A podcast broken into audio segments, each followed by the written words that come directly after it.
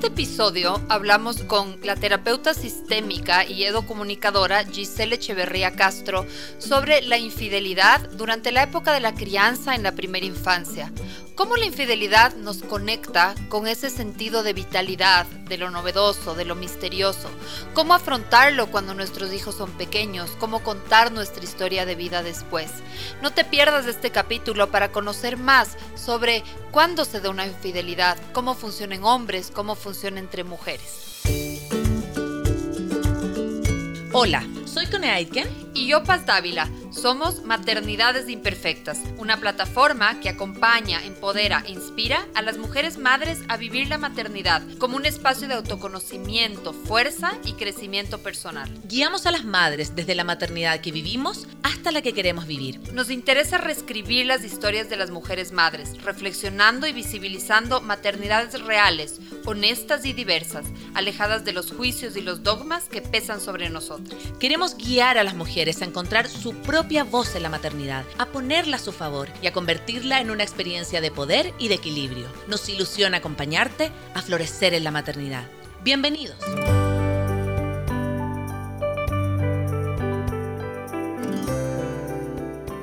Hola con todos, con todas que nos están escuchando. Esta vez tenemos un, formato diferente. Vamos a hacer una, una, entrevista aquí en presencialidad, en vivo, con Giselle Echeverría Castro. Eh, también estamos grabando a la vez el vivo de Instagram, así que estamos probando como este formato dual. Bienvenida Giselle, gracias por estar aquí. Giselle es educomunicadora, es terapeuta familiar sistémica y también es fundadora y directora de la Escuela Rimana. Gracias Giselle por estar aquí, ¿cómo estás? Muchas gracias a ti, Paz, por esta invitación. Estoy encantada de estar contigo y con eh, el público que ustedes tienen, a quien siguen y creo que han hecho un trabajo estupendo acerca de la maternidad, la crianza y todos los temas que ustedes abordan, así que encantada de estar contigo. Muchas gracias. Bueno, el tema que, queremos tratar hoy es la infidelidad en un contexto de, de crianza, en esta primera infancia. Es también un tema que responde como a este nuevo giro que nos interesa de maternidad, es que es comenzar a ver ya no tanto desde el punto de, vista o desde, desde lo que ocurre con los niños, sino de lo que ocurre con la madre, con la madre que es mujer, que es pareja. Entonces un poco comencemos a desmenuzar el tema de la infidelidad. Ahora creo que ahora en esta era digital hay como tantos modos, ¿no? O sea, hay el sexting, hay chats, hay masajes, hay un montón de, prácticas eróticas, sexuales, eh, y un poco entender qué se considera infidelidad, cuáles son los elementos que podemos como, como definir, ¿no? Esto, esto es una infidelidad, esto no lo es. Eh, ¿Qué nos puedes decir al respecto? Bueno, las relaciones de pareja generalmente se establecen con un contrato implícito y explícito de exclusividad relacional. ¿Qué quiere decir? Que si formamos pareja, está sobreentendido que tú y yo seremos los que formamos esa pareja. Cuando se incluye un tercero, de alguna forma, y esto no es bajo una premisa acordada, consensuada, en donde dices, sí, podemos ser una pareja abierta que tiene relación con otra persona, o podemos hacer un intercambio de parejas, en donde, por ejemplo, los swingers em, acuerdan seguir siendo ellos la pareja, la pareja eh, principal y vincularse con otras parejas con finalidades sexuales exclusivamente. Entonces, si no es ese el contexto, todo lo que rompe ese acuerdo inicial de exclusividad se considera infidelidad. O sea, puede ser, como tú bien dijiste, a través de chats, de comunicaciones eh, por medios tecnológicos o digitales, em, compra de servicios sexuales, por ejemplo, a través del Internet, o vincularte y tener una relación paralela a la que ya tú tienes. Puede ser esto con fines sexuales o solamente con fines románticos. Pero si esto se descubre, tu pareja lo vive como una infidelidad. O si tú eres la persona que descubre ese tipo de intercambio y de comunicación de tu pareja con otra persona, sientes claramente y vives como una traición y eso configura una infidelidad. Muchas veces, aunque no haya habido contacto sexual. de acuerdo. Em, poniéndonos como a, hilar un poco más fino, eh, escuchaba una charla de, una terapeuta belga, Esther eh, Perel, y ella decía que la, infidelidad es como este acto como prohibido mundialmente, pero mundialmente practicado también. Eh, y en ese sentido también hacía varias preguntas, ¿no? ¿Las parejas felices son infieles? Eh, y también, ¿por qué a veces de alguna manera como que aludimos a que los hombres tienen ciertas razones para ser infieles y las mujeres otras? Y también el juicio social que hay frente a una mujer que es infiel es diferente al que hay, al que es sobre un hombre. ¿Qué nos puedes decir como sobre estas preguntas que, que es más allá de, estar de acuerdo o no, ¿no? Más allá de es bueno o malo, eh, finalmente es algo que ocurre con mucha frecuencia en las parejas. Sabes que sí. Por ejemplo, en la consulta de parejas que yo atiendo, yo tengo una especialidad en terapia de parejas. Y mm, de ¿qué te diré? De 10 parejas que yo atiendo en consulta, 9 vienen por motivos de infidelidad descubierta o porque están en una situación de crisis y debajo de eso siempre hay una historia de infidelidad que no se resolvió. Mm. Y ese uno que queda viene porque sospecha que el otro es infiel. Entonces, quiero decir que la enorme mayoría de parejas, y esto es casi consensuado, que es prácticamente inevitable que en una relación de pareja de larga duración pueda estar exenta de, o sea, es inevitable que no atraviese, mejor dicho, por una situación de infidelidad en algún momento de la relación. ¿Cuáles son las diferencias? Lo que se ve es que las razones por las que los hombres y las mujeres son infieles son distintas. Se piensa que muchas veces las eh, en la pareja surge la infidelidad porque están atravesando una crisis, porque hay desamor, porque se ha enfriado la relación sexual, porque mm, eh, están agobiados por la por las responsabilidades que implican los hijos y han dejado de lado toda la parte de la conyugalidad y entonces eso les deja un vacío y que por esa razón son infieles. Pues ahora, la verdad es que no. Hay mucha gente que es infiel aunque tenga una relación sólida. Y aunque ame a la otra persona. Y aunque ame a la otra persona. ¿Por qué? Porque juega por allí un factor que es la novedad, el interés, la atracción, y eso no es algo exclusivo de los hombres, o sea, no les pasa solo a los hombres. De hecho, cada vez más vemos cómo las mujeres viven infidelidad, situaciones de infidelidad, y em, por las mismas razones también. A veces sí, efectivamente, ha habido un deterioro en la relación, a veces sí hay un abandono de los pequeños detalles que hacen el día a día, el reconocimiento, el agradecimiento, el nutrir la relación de la pareja con, em, no solamente con el decir te amo, te amo, sino lograr que tres ejes que son importantes dentro de la relación sean una realidad. Uno de esos es la sexualidad otro es la afectividad y otro es un componente pragmático, que quiere decir que en la vida cotidiana los dos tienen que cumplir tareas de responsabilidad que hablan del compromiso que tienen para continuar juntos. Puede ser que alguno de esos tres aspectos de la relación no están funcionando. Puede ser efectivamente que hayan quedado esos vacíos. Y hay personas que se sienten más libres de mirar a un lado y, poner su confianza en otra persona que no sea su pareja. Hay otras que tienen un poco, mm, quizás son más rigurosas en ese sentido y tratan de ser más leales al compromiso que adquirieron y quizás luchan un poco con las atracciones y demás. Entonces allí entra en juego también un factor de autocontención y, y también de qué tan libre tú te sientes como para actuar así o no. A veces, mira, he escuchado a hombres y a mujeres que dicen, no me imaginé no me imaginé que me podía pasar. Mm, creí que era solo un juego. Hay otros que te van a decir, pucha, me enamoré de verdad. No me imaginé que me podía enamorar. Empezó siendo cualquier cosa y terminó siendo tal otra. ¿Ya? Entonces, lo que las razones, como te digo, pueden ir desde un simple juego hasta una razón profunda de que habla de una crisis en la relación de la pareja. ¿Qué suele ocurrir? Los hombres lo viven quizás con un poco menos de culpa en algunos casos. Hay otros que no, que de acuerdo a sus, eh, a sus propios criterios dicen, pucha, estoy siendo infiel. Pero un ratito más adelante se les quita la culpa porque estás embarcado en algo que es realmente emocionante.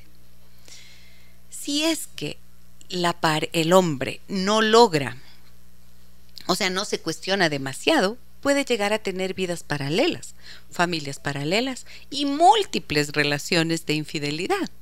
O sea, he tenido casos, el, el caso más, más eh, llamativo que tuve quizás que ver en consulta fue de un señor que tenía ocho parejas a través de, Facebook, de las redes sociales, se contactaba y escribía a ocho mujeres a la vez y tenía romances con algunas, tenía relaciones sexuales, ¿no? Y la esposa vio todo, ocho, y decía, y estas las que me encontré, y las otras, y las otras. Entonces, puede llegar a volverse en un, en un comportamiento que ya habla de adicción, a recibir esa atención, a tener esos estímulos, a, estar en esa tensión. En esa tensión, exactamente. Entonces, eso puede ser una vida paralela.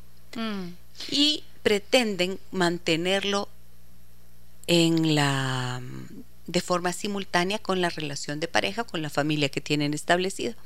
En cambio, en las mujeres, ya, ya voy con la diferencia, las mujeres cuando se enamoran de verdad, si están en su relación de pareja y se enamoran de, de alguien más y sienten que eso se convirtió en amor, ellas están dispuestas a dejar lo que tenían antes para irse detrás del amor. Esa es la gran diferencia. El hombre puede establecer la relación doble y la mujer quiere dejarlo todo para irse detrás del amor, porque el hombre se casa para tener un hogar y la mujer se casa para tener un amor. Al hombre se le acaba el amor, pero conserva el hogar. Ajá. A la mujer se le acaba el amor y va, detrás de él. wow.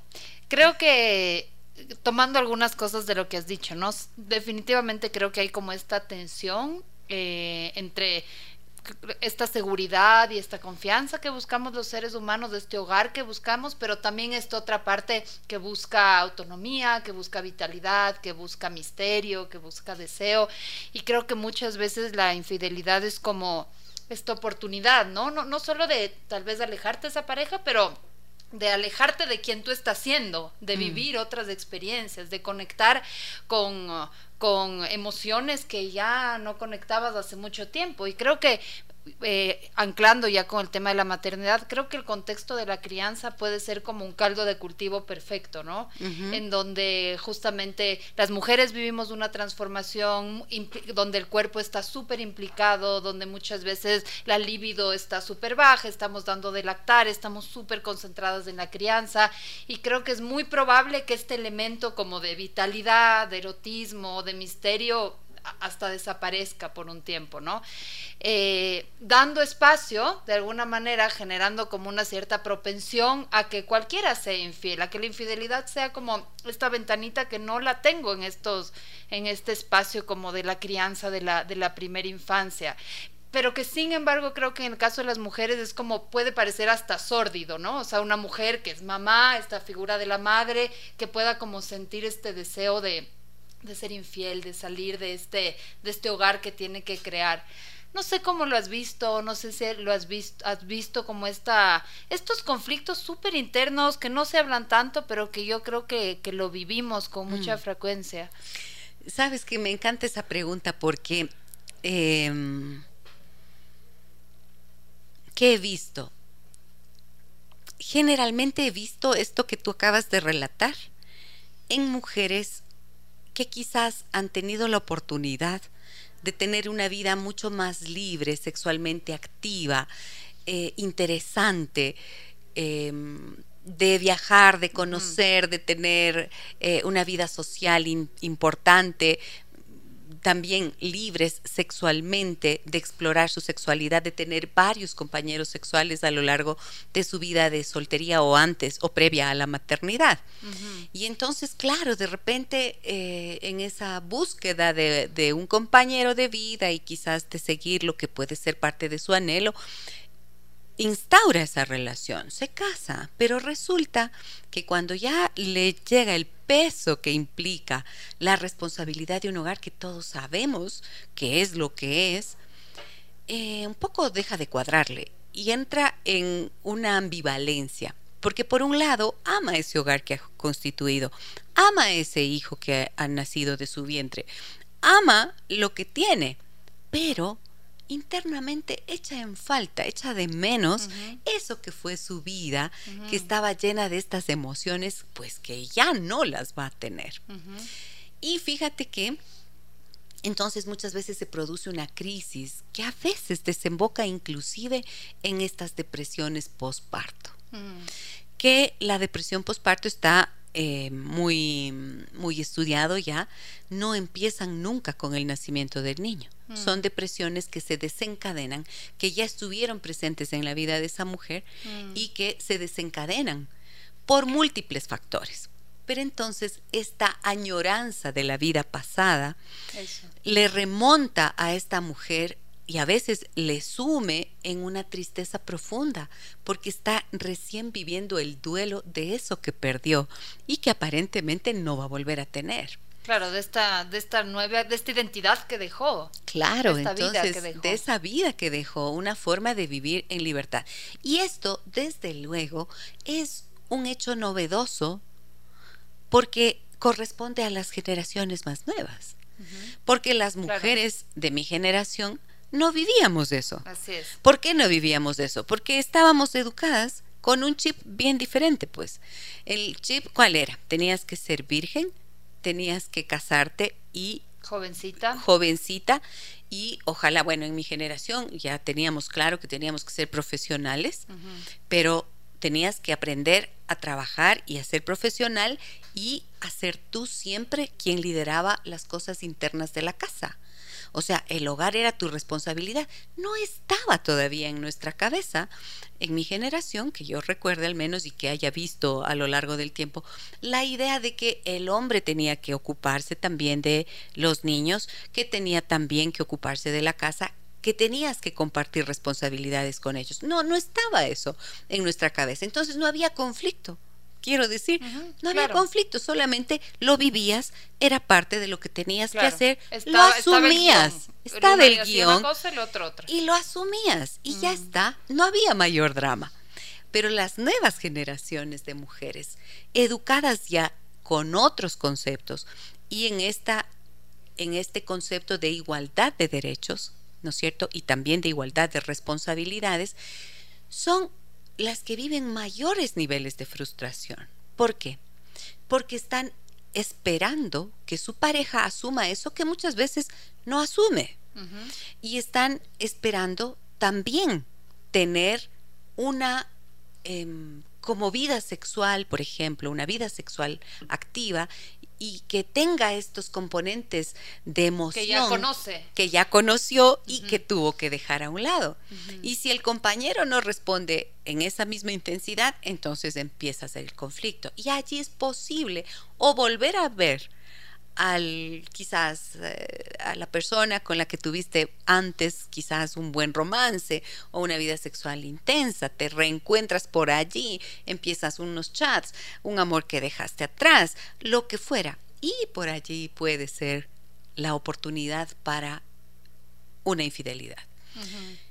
Cuando pasa esto, la crisis que sobreviene en la mujer es complicada.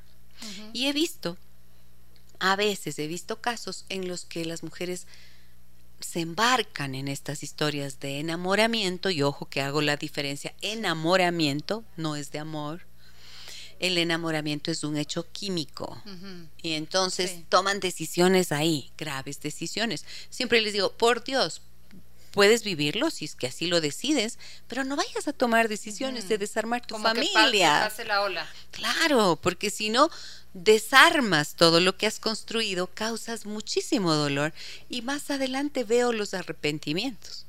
¿Por qué? Porque te fuiste detrás de una fantasía, de un sueño, de un, de un algo que no tiene asidero ni cimiento.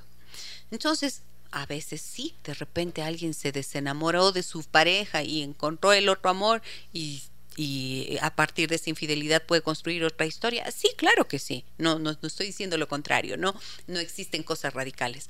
Pero en general siempre lo que les recomiendo cuando me consultan por cosas así, espérate como tú bien acabas de decir, que pase la ola, que pase el frenesí, porque el desencanto viene un poquito más adelante. Y entonces es mejor dejar que puedas mirar y analizar con serenidad, porque está en juego mucho de lo que construiste.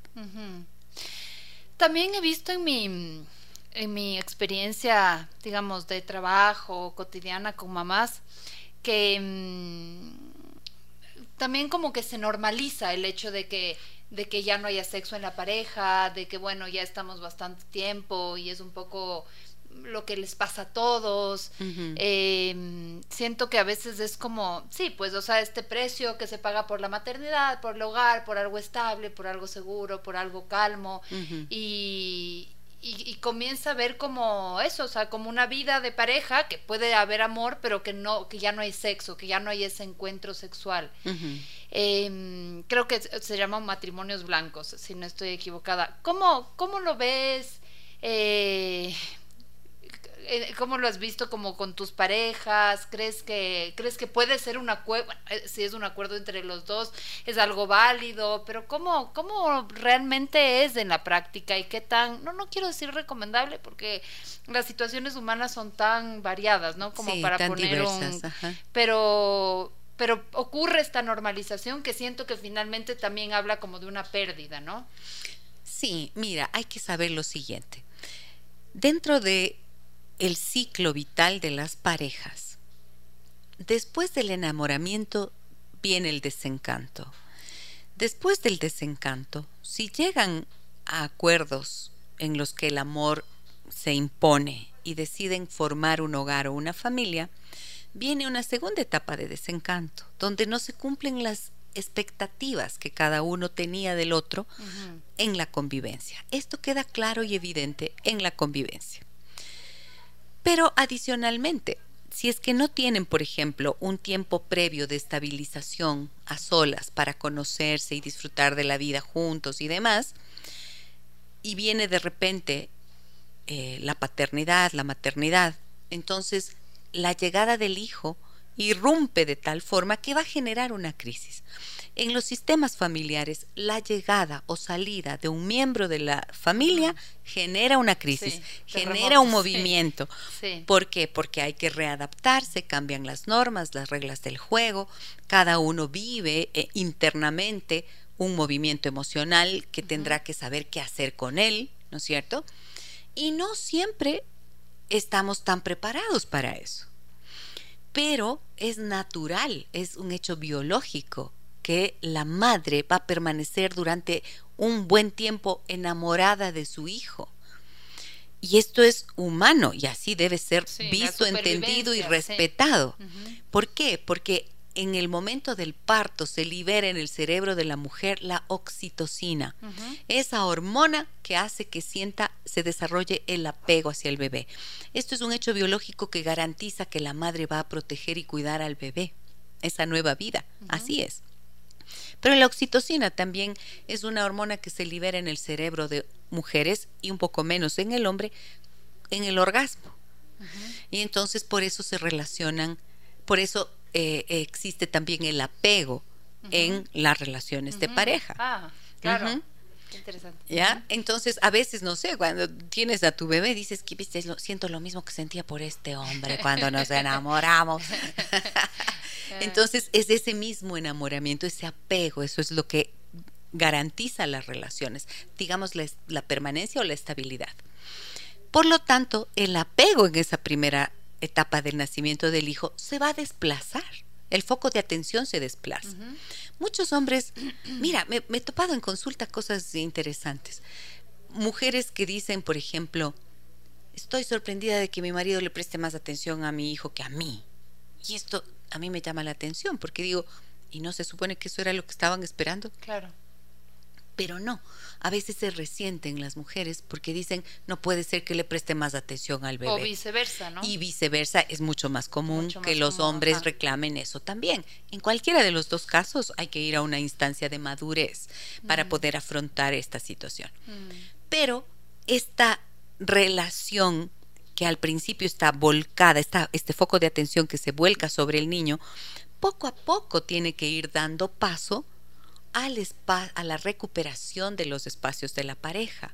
Las parejas tienen dos niveles de funcionamiento, la conyugalidad y la parentalidad. mm, Si cumplen funciones de padres cuando tienen niños chicos y demás, tienen que abrirse aunque sea un espacio para un café, aunque sea cada 15 días, y tomarse una horita, horita y media, dos horitas, para poder hacerlo.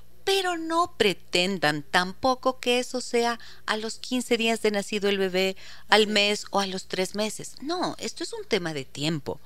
Y tenemos que aprender a pensar que no se pueden conjugar las cosas de forma simultánea también. Y que sí podemos tener todo. Siempre les digo a las madres y a las mujeres jóvenes que están obligándose a, hacerlo todo perfecto, a ser grandes profesionales, a ser Grandes grandes mamás, madres, grandes grandes amigas, grandes grandes amantes, sí. grandes amantes, grandes parejas. Quieren Sí. tenerlo todo. Le digo, pero no al mismo tiempo. O sea, sí se puede tener todo, pero no al mismo tiempo. Y así como cuando estás sin hijos, puedes disfrutar intensamente de la sexualidad, cuando ya tienes los hijos, tendrás que pasar el foco al disfrute de la maternidad, de la ternura, seguramente del asombro que esto te trae, ¿verdad? Y más adelante podrás recuperar entonces este aspecto de la conyugalidad que es indispensable que se recupere, porque cuando la conyugalidad se deteriora, la parentalidad puede romperse también. O sea, se acaba la familia. Si no hay conyugalidad bien equilibrada con parentalidad, la relación se acaba. Mm. Entonces es indispensable aprender a conjugar. Y cuando ya tú vas a querer recuperar la relación, ponte, si es que no te ocupas de eso, ya se van los hijos, pasaron 15 años, Mm. te miras, son desconocidos. Claro. Entonces, sí, todo, pero no al mismo tiempo. Trabajar pensando en la paciencia que implica cada etapa de la vida.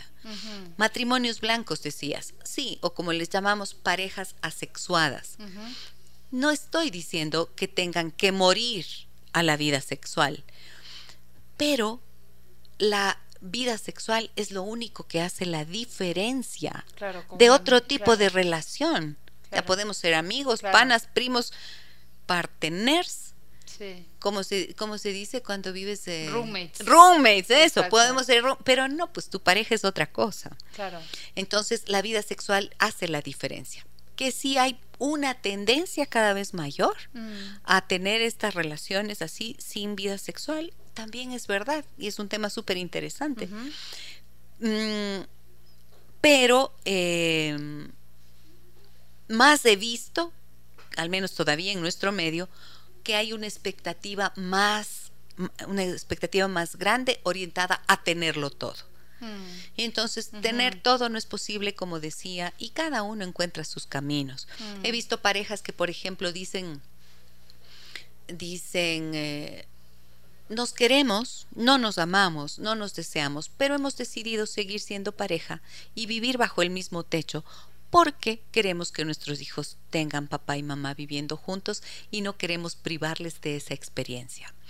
Allí yo siempre les pregunto, ¿y eso significa que cada uno tiene libertad para tener parejas sexuales fuera de la relación de ustedes? Y se quedan un poco en blanco porque esa es la gran pregunta. Claro. Si deciden ese modelo, tienen que abrir la puerta. Hablar sobre eso. ¿Cuál es el acuerdo en relación a eso? Claro, Sí. porque de lo contrario son dos que están infelices porque su sexualidad se ha reducido a cero y se sienten eh, fatal pensando en que quizás el otro sí engaña y yo no puedo vivir lo mismo. Claro. Entonces, mira que esto es como si mm, el gran desafío es como aprender a comunicar tus necesidades, a decir con qué estás de acuerdo y con qué no, qué quieres, qué esperas de tu vida y de tu relación. Y, y justamente eso creo que trae a veces la infidelidad a la pareja. O sea, creo que la infidelidad es como es como el acto final o puede como disfrazar o ser la cara de muchas otras cosas, ¿no? O sea, puede o incluso puede ser como la estrategia que encontré para salir de esa relación. Ya, ya quería salir y estaban pasando cosas, ¿no es cierto? O puede traer sobre la mesa temas que nunca nos atrevimos a hablar. Eh, y también creo que pasa a veces que el que es infiel no necesariamente es eh, la víctima del matrimonio, o sea, la víctima de la infidelidad no es la víctima del matrimonio necesariamente, ¿no? Eh, ¿cómo, cómo, cómo, ves este tema? ¿Cómo la, la, infidelidad como una estrategia, digamos?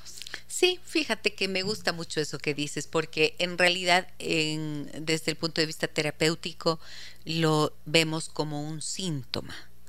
O sea, es un síntoma de los vacíos que pueden haber quedado, de las cosas que no se han dicho, de lo que se comunica sin palabras pero no es entendido por el otro todavía, de aquellas cosas que te dicen eh, que parece que el otro no está dispuesto a escuchar, que a veces, de a, veces, a veces del cansancio de insistir sobre algo que quisieras obtener de tu pareja y no logras que ocurra entonces sí, es un síntoma de eso. Pero la infidelidad en sí misma, una vez descubierta, también desde este punto de vista terapéutico sistémico que yo trabajo, sí partimos de algo. Hay una persona que ha sido ofendida y hay una persona que ha transgredido ese acuerdo implícito y explícito de exclusividad y eso causa un gran dolor. Entonces, dentro de los procesos terapéuticos que yo hago, trabajamos contemplando eso. O sea, la persona que fue que ha vivido la infidelidad no le veo como una víctima, pero sí tengo que reconocer en la persona que ha vivido una ofensa. Si es que es una persona que vive múltiples infidelidades, ya se convierte en una víctima de violencia, porque esto es violencia psicológica. Y allí requiere un trabajo individual para poder salir de allí. Porque hay una infidelidad que también se llama estructural. Quiere decir que el hombre, mayoritariamente se ve en el hombre, incurre en infidelidad de manera reiterativa, causando una y otra vez la misma ofensa a la persona. Mm. Eso es violencia. Mm. Es otra historia. Pero si es algo ocasional, si es algo que se descubrió recién, si es algo que mueve el piso y este hombre sí quiere recuperar la relación, si muestra dolor frente al dolor de la pareja que ofendió, tienen más posibilidades de superarlo. Para mí te cuento que fue toda una novedad mm. cuando en mi ejercicio profesional darme cuenta la cantidad de parejas que vienen a mi consulta y que están dispuestas a perdonar. Sí, porque es como, ya sabes más o menos que forma parte del paisaje. Claro. Y de lo que va a ser la vida conyugal. Dificilísimo. Ah, es súper difícil, pero a través de los procesos terapéuticos se sanan las heridas. Esa era justo mi siguiente pregunta. ¿Cómo, cómo se cura una infidelidad? ¿Cómo puede ser eh, eso, no? Una, una posibilidad de crecimiento en la pareja, incluso eh, tomando lo que decíamos antes, ¿no? Si es tan común y es parte del panorama, tal vez en vez de tacharle de una, deberíamos pensar en cómo gestionarla, ¿no? Eso es súper importante, esto que acabas de decir, Paz, porque... Em, la decisión radical de yo no voy a perdonar una infidelidad muchas veces acaba con relaciones que son buenas. Mm. Y claro, esto hay que comprender que ocurre porque no es tan fácil pues tampoco aceptar el discurso de uno que te dice yo te amo, te fui infiel, pero te amo. Es que eso no te cuadra en la cabeza. Sea, ¿cómo? No, no, no, porque lógicamente la honestidad, el respeto, el compromiso, la fidelidad y la lealtad los consideras como valores propios del amor. Si es que no ves eso reflejado en la conducta de tu compañero o compañera, pues entonces no te salen las cuentas. Tú dices, a ver, me estás mintiendo. Claro. Y entonces hay que entender que la primera parte de la infidelidad, la primera etapa en la que tú has vivido infidelidad, esto te genera trauma. Es un hecho traumático y se convierte en un trauma que va a sacar lo peor de ti. Y a veces por la prisa de la angustia de perder la relación, con prisa dices que perdonas, con prisa te piden perdón y con prisa te quedas en esa relación. Pero te quedaste con la herida abierta. Y esa herida abierta suele convertirse a veces en algo que se, voy a usar una palabra fea, pero que es verdad, se pudre. Porque se convierte en algo lleno de rencor lleno de resentimiento, que a veces trata de ser encubierto de alguna manera y que hacen las personas esfuerzo por seguir adelante, pero que se les va a notar. Y más adelante, ¿cómo se expresa eso? Muchas veces con el distanciamiento, con el rehuir las relaciones sexuales precisamente. La persona ofendida no quiere estar, compartir su cuerpo con ese que estuvo con otra persona. El hombre tiene otro tipo de respuesta. A veces el hombre que ha sido que ha vivido la infidelidad, lo que hace en cambio es buscar poseer a su mujer para asegurarse de que él, de que es de él. Es de nuevo. Es de, nuevo suyo, ¿no? Y a veces se forman realmente situaciones de, gran violencia porque el reclamo es, y era mejor que yo, te hacía tan bien como yo, o cómo fue. Y en muchas mujeres también pasa esto, buscan ellas tener la relación. Es como una necesidad de restituirse internamente al interior de la pareja para poder decir todavía yo te gusto, todavía yo te atraigo, todavía yo soy tu pareja, todavía tú me eliges a mí por encima de los demás o las demás. Mm. Entonces mira que es difícil atravesar por eso solos y luego se hacen la promesa de no te voy a, traicionar nunca más y ella le dice, ok, te perdono. Pero ¿sabes qué ocurre? Que el ofendido se ubica en su posición de ofendido y adquiere un poder que muchas veces es destructivo. Y termina haciendo qué? Termina pasando la factura indefinidamente condenado a cadena perpetua y se convierte en esa persona que le sigue, le persigue, le busca, se vuelve loca o loco. Y esto enferma la relación. Y esto enferma a los niños, a los hijos o a los adolescentes, de la edad que sean. ¿Por qué? Porque reciben de manera directa ese veneno que ya están intercambiando entre ellos con la relación enferma. Entonces, ¿cómo se sana? Me preguntas. Pues aquí yo te diría, me encantaría tener una legión de terapeutas mm. para que puedan ayudar a todas esas parejas que, que necesitan ayuda en ese sentido. Porque de verdad te digo, no hay otra forma que sanando el trauma, revisando la relación y sincerando las posibilidades que la pareja tiene o no de continuar adelante. Hay parejas que sí pueden, y esas generalmente son las que tuvieron unos buenos cimientos de inicio. Y hay parejas que no deben, aunque quieran, no deben continuar, porque ya rompieron todo. Cuando no, por ejemplo, cuando fueron infieles de lado y lado. No hay esperanza, no hay posibilidad. Se rompió todo, se quebró todo, se hizo pedacitos, como los vidrios explosivos. ¡Boom! Mm. Chao, voló todo. Ya no se mm. puede. Mm. Y hay que aprender a aceptar que así es, que quizás hoy esto fue lo que tenías que vivir, tienes que sanar las heridas y si es que hay hijos, tienes que aprender a hacer un divorcio sano para que de allí en adelante puedas hacer nueva vida, aprendiendo de lo experimentado. Mm. Hablando de los hijos, Gise, em, ¿Cuándo hay que comunicarles a los hijos sobre esto? Y estoy pensando también como a futuro, ¿no? O sea, no sé, ya cuando los hijos son grandes y comienzan a preguntar, bueno, ¿y por qué se separaron? ¿Por qué se divorciaron? ¿Cómo se comunica una infidelidad? Eh, ¿cómo, ¿Cómo traer esta conversación con los hijos? ¿Cuándo? ¿Cómo es necesario? Uf, preguntota. Pues mira, sabemos eh, que los secretos tienen un efecto nefasto en el mundo psíquico y emocional de los miembros de una familia.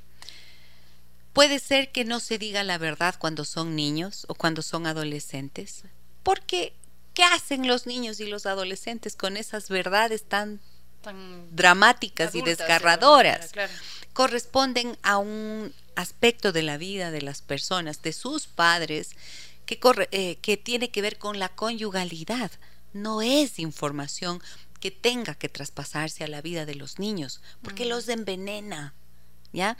Y esto suele ser muy grave cuando las madres, por ejemplo, las mujeres traicionadas o los hombres traicionados deciden hacer partícipe de esa información a los niños. Y entonces escuchas por allí a las, a las mujeres decir, ah, es que tu papá como me hizo esto, terrible. Los padres, esta mujer, tu madre que es una tal por cual, o sea, es terrible.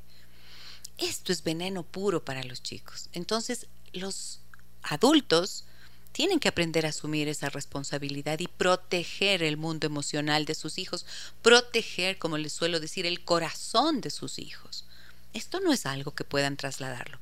Pero como tú bien acabas de plantear, el tiempo pasa, los chicos crecen, seguramente oyen algo, siempre queda flotando en el aire. Siempre queda. O sea, hay algo que se llama el saber inconsciente, que está en las familias. Sí, y que es parte de la historia, ¿no? Como sí, está ahí. Exacto. Y si los hijos saben, por ejemplo, si tienen alguna información, si ellos fueron los que encontraron los mensajes, si ellos vieron la foto en el teléfono, si es que ellos oyeron una conversación, hay que decir la verdad, aunque sean chiquitos. Mm cuando escucharon, eh, cuando tienes que decirles. Tienes que darle relato a esa, a esa información. Claro, porque si no, te conviertes en un mentiroso, en una mentirosa, y eso genera más ansiedad que nada. Mm. Me acuerdo ahora de un niño pequeñito que había escuchado cómo la madre hablaba con el amante, y el padre descubrió eso y luego se fue de casa. Y luego la madre decía que no había sido así pero el niño le contó al papá. Entonces el niño quedó en la posición de mentiroso. Y esto generó tantos problemas en él. Entonces, no. Mm. Si los niños oyeron, si los niños ya tuvieron acceso a esa información, hay que decir la verdad para que no le hagas pensar que está loco. O que es la culpa. O sea, como. Además, que cuando a los niños no se les explica, pueden generar un monstruo sobre eso, pueden generar su propia versión. Claro, Claro, pero fíjate que en este caso tal cual, ese monstruo se convierte en yo estoy equivocado, yo me yo estoy loco, o sea, yo lo que oí no, era verdad lo que yo escuché, ¿qué fue? ¿Por qué tengo que mentir? Sí. terrible. Ese es ese monstruo que se le va a quedar por dentro. Entonces, como digo, si es que ya tuvieron algún nivel de información de lo ocurrido, tienen que decir la verdad, una versión de la verdad que sea manejable para esa edad que, en la que el niño está o el adolescente está, que hoy es tan común que los adolescentes descubran eh, las infidelidades de los padres y madres, es tremendamente eh, común. Y jamás, si es que descubren eso sus hijos, nunca por Dios, ahí les pongo así las manitos, les digo, por favor, nunca le pidan complicidad a ese hijo, mm. porque ese es el peor daño, la catástrofe emocional que le viene a ese hijo. Mm. La ansiedad, el nivel de ansiedad que eso le generará es dramática. Entonces, mira, siempre yo digo, las relaciones es mejor que sean de monogamia sucesiva o secuencial. Quiere decir, estás con una pareja, la vida ahora es larga, ya no funciona la premisa de que el amor para, toda, la vida, porque esa vida puede llegar a tener 80, 90 años y a veces resulta complicado. Claro. Y eso surgió cuando tenía, cuando la, decía el otro día en el programa, esa premisa surgió en la Edad Media, cuando la el promedio de, vida, la esperanza de vida era de 35 años. Entonces hasta ahí capaz que sí. Y que había intereses económicos, de claro, de, ajá, pero de allí para adelante, te das cuenta, hasta los 35 y luego ¿qué haces pues con los otros 35, 40, 50 años? Por eso hablamos de monogamia sucesiva o secuencial. Eso es una configuración actual en la vida de las personas. Se espera que tengas más de una pareja a lo largo de la vida. Está bien. Y es estás expuesto ahí a otras cosas. Pero si piensas en eso como una posibilidad, entonces vas a estar más predispuesto a dar por finalizadas relaciones en las que eres infeliz sin necesidad de engañar, ni engañarte, ni causarte daño, ni lastimar a nadie. Eso sería el concepto. Eh, bueno, quiero agradecer a los que nos están escuchando, a ti Gise por, eh, por explicarnos esto de una manera tan cercana, pero a la vez profunda, como considerando la, lo, lo, compleja que es la vida, ¿no? Como estas diferentes aristas que significa ser eh, seres humanos. Así que me, me, gusta mucho hablar de este tema porque creo que hay eso, creo que también este tipo de experiencias se viven en el silencio, se viven en la culpa, cuando hay niños chiquitos, mucho más.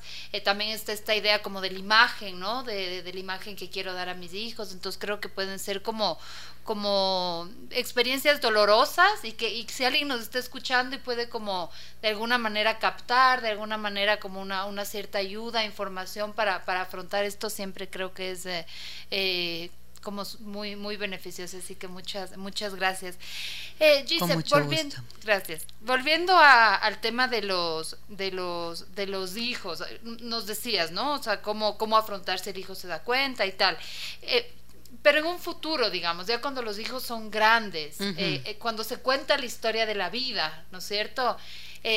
¿Cómo, aquí meto algo personal, ¿no? Yo soy divorciada eh, y un poco, de alguna manera yo fui la que tomé la decisión en un primer momento y sí me, quiero decir, como lo pienso, ¿no? El momento que tenga que explicar a mi hijo y tenga que decir que yo fui la que abrí esa puerta y tal.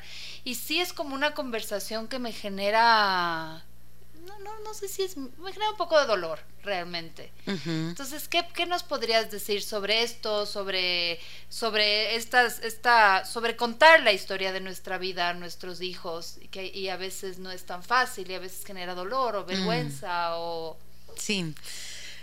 Ah, Sabes que em, recordé varias cosas con esto que me estás preguntando. Lo primero, recordé a una autora italiana eh, maravillosa que se llama Isabel Filiosati.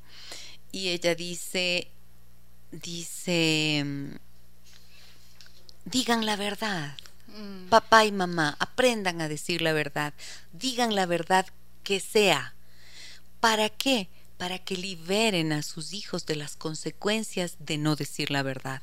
Porque créeme, esto ya no lo dice Filiosati, pero créeme, todo lo no dicho será causa de un problema, que no solamente se expresará a nivel emocional, sino también físico.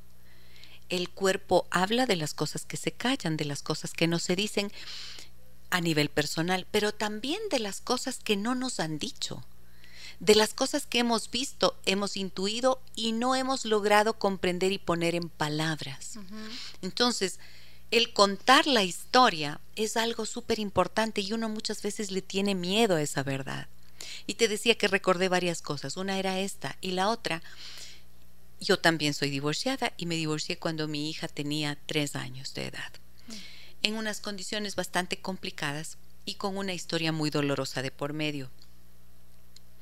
Y bajo la idea y bajo la premisa de no, no Em, no generar en mi hija una idea eh, terrible del padre, ¿no es cierto? De no dañar la imagen del padre, nunca le conté.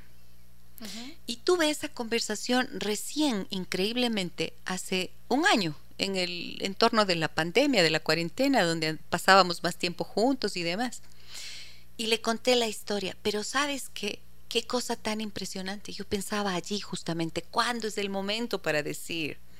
Y creo que el momento para decir tiene que ser más o menos entre los 16 y 18 años. Yo pienso que puede ser un buen momento. Cuando ya está el joven suficientemente grande, cuando ya es un adolescente y donde puedes decir la verdad sin más ni más. ¿Cómo es? Con toda la verdad de tu corazón, ¿no? Sin irte, sin el veneno, sin el rencor, sin el resentimiento, pero diciendo la verdad de los hechos, de lo que ocurrió. En la conversación que yo tuve con mi hija, me acuerdo que ella me decía, ¿por qué nunca me contaste todo esto? Mm. Y yo decía, pucha, porque pensé que que te iba a causar dolor con esto. Pero ¿sabes qué ocurre? Que ella sabía todo, ella lo vivió, ella atravesó conmigo todo eso. Y lo sentía, o sea. Claro, y no tuvo la posibilidad de que eso fuera expresado en esas palabras. La palabra es la que humaniza. Mm. El relato es el que le da sentido. Mm. Y muchas veces es lo que le da sentido y además em, produce un efecto sanador a nivel emocional. Porque entonces lo que tú viste, lo que tú viviste, ya tiene una claridad, se convirtió en una realidad, deja de ser un peso. Sí. ¿Ya? Sí, entonces, está en la luz. Está en la luz, ya está dicho, ya no es un misterio, ya nada. Pero fíjate, y te estoy hablando que yo soy terapeuta, que tengo una formación larguísima, que tengo un trabajo personal larguísimo, y que recién hace poco pude dar ese paso, sin saber, sin darme cuenta cuándo era lo más, cuándo es el momento.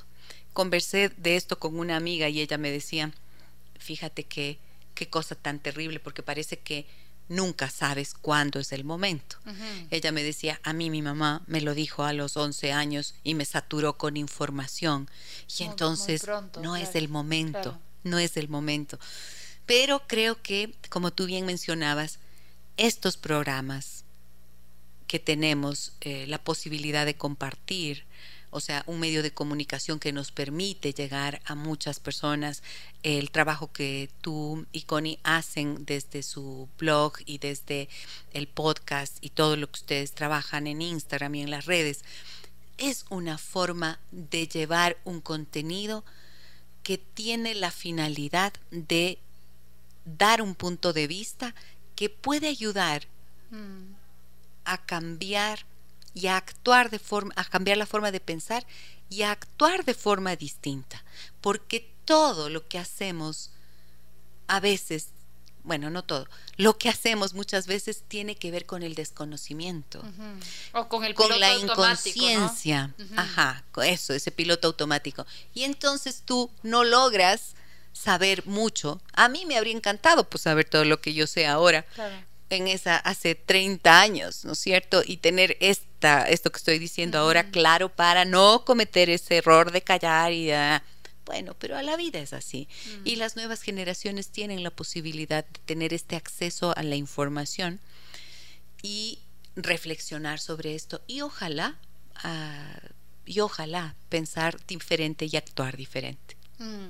Sí, justo mm, a mí lo que me, me alacone y a mí, digamos, lo que algo que está en el centro de, la, de las maternidades es estos nuevos debates que nos atraviesan a las mamás. Como tú decías, mi mamá eh, tenía otra experiencia de ser mamá, no tenía los desafíos que tenía ahora, no venía de, del lugar que yo venía al momento de ser mamá. Eh, entonces creo que hay, eh, hay muchas, estamos como en un momento de, de cambio, de cambio generacional. Eh, este tema de los secretos también me acuerdo alguna vez que hablaba con mi mamá, me decía que cuando alguien se moría en, en su familia, nadie decía nada y que le veía a mi abuela de negro dos meses. Y que claro, ellos decían que está pasando, solo veían que mi abuela lloraba, estaba de negro, pero ni siquiera había como como ese relato, esa palabra para decir se murió tal persona, por eso se había muerto el hermano de mi abuela, o sea, un, hecho doloroso. Pero mi mamá dice, nunca, o sea, nos enteramos después porque ya no le veíamos a este tío, pero de ahí lo único que veíamos era como como la, la mamá vestida de negro. Entonces creo que también estamos como en esta época, ¿no? Como de develar, de dar palabra, de, de, de hablar como de las cosas que pueden ser incómodas, pero que son súper necesarias de, de, ponerlas en, en, eso, sobre, sobre la mesa. Claro que sí. La comunicación es un hecho reciente, de mm. reciente adquisición en el ser humano. Si te pones a pensar en términos evolutivos, la comunicación eh, hablada, la palabra como tal, es lo último que el ser humano adquirió dentro de su proceso evolutivo mm. y por lo tanto requiere todavía mucho trabajo para perfeccionarse. Antropológicamente vas a ver que el peso de la comunicación no verbal equivale al 65%. O sea, el 65% de un mensaje que enviamos lo hacemos a través del lenguaje que se llama analógico dentro de la teoría de la comunicación humana que es parte de la terapia sistémica. Y apenas el 35% tiene que ver con la palabra hablada. Mm. Por eso, cuando tú y yo nos estamos viendo, viendo ahora frente a frente, tú estás recibiendo una complejidad, ¿no es cierto? Y yo también una complejidad de ti, de todo lo que estamos expresando. Pero la palabra, eh, la palabra dicha oportunamente o callada en algún momento que era necesario, uh, hace toda la gran diferencia. La diferencia entre una experiencia y un trauma está en si se habló de eso o no. Puedes vivir una experiencia traumática, pero si tienes la oportunidad de, hablar, de decir, de, llorar, de escuchar, de compartir. de ponerlo en común, ya no es un trauma. Y en cambio, esa escena que tú relataste, ¿no? De la gente de negro viendo un duelo, me recordó lo que mi papá contaba, que cuando murió el papá de mi abuela, o sea, su abuelo, que sería mi bisabuelo, mi abuela se levantó a las 5 de la mañana, les puso en los reclinatorios donde siempre hacían el rosario de la aurora y les colocó a cada uno un lazo negro en el brazo, a él y a sus dos hermanos. Y nunca les dijo nada. Y cuando preguntaron por qué tenían el lazo, les dijo, murió su abuelo. Fin del comunicado. Claro, claro, claro. Entonces, claro, hoy tenemos este privilegio de la comunicación y es nuestra obligación reeducarnos en términos comunicacionales. Qué lindo. Me, recién leí los cuatro acuerdos y me encantó porque el autor pone que, que, la, que la palabra es como puede ser magia negra o magia blanca. Mm. Y me gustó tanto que lo ponga como en estos términos hasta quiero decir, hasta, hasta duros, ¿no? Pero justamente, o sea, que somos capaces de consolar, de comunicarnos, de encontrarnos. Qué lindo, muchas gracias. Dice por vamos cerrando. Claro que sí. Eh, aquí en maternidades tenemos como un pequeño ritual y es que cerramos con, las ideas fuerza. Así que, ¿con qué idea quieres cerrar? ¿Con qué idea te quedas? ¿Cuál es la idea que quieres asentar luego de esta de este encuentro que hemos tenido? Como partimos hablando de infidelidad, entonces quizás la idea que quisiera dejar clara es que tenemos derecho a vivir libres del peso de la culpa y del dolor que puede significar el engaño en la vida humana, no solo para el que engaña, sino para el que recibe el engaño. Y que si es verdad que la vida nos trae sorpresas y que puede traernos ilusiones, también trae desencantos, pero si es que hay un amor que se acaba, no tienes que quedarte en esa relación sacrificándote y sacrificando a los demás por el malestar interno que se te genera. También tienes derecho a vivir un nuevo amor si es que eso está para ti. Por esta idea que les planteaba de que podemos vivir una monogamia secuencial y no una vida de engaño que perjudique a ti y a los demás. Muchas gracias. Bueno, yo cierro mm, tomando un poco los últimos minutos de nuestra conversación, como el poder de la comunicación. Eh, a mí particularmente como medio alivio esto que dices de poder contar la historia de uno con la verdad, con el corazón y saber cuándo hacerlo, ¿no? Creo que esto es como en, función a nuestra relación con nuestros hijos, creo que esto es súper importante porque la vida es así, tiene, tiene recovecos, tiene cosas que contar y saber cómo hacerlo y poner por frente la verdad creo es algo que me generó alivio que quisiera que las mamás se queden con eso.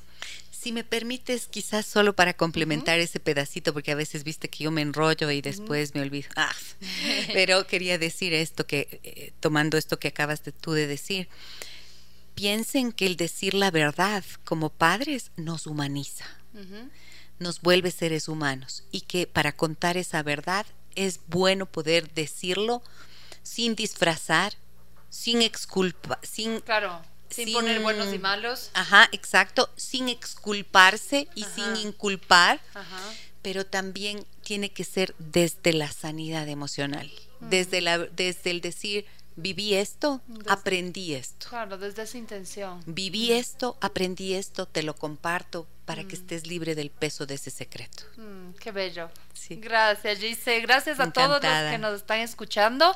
Así que muchas gracias y nos vemos pronto. Encantadísima de compartir contigo. He disfrutado un montón esta charla y te agradezco tanto por la invitación.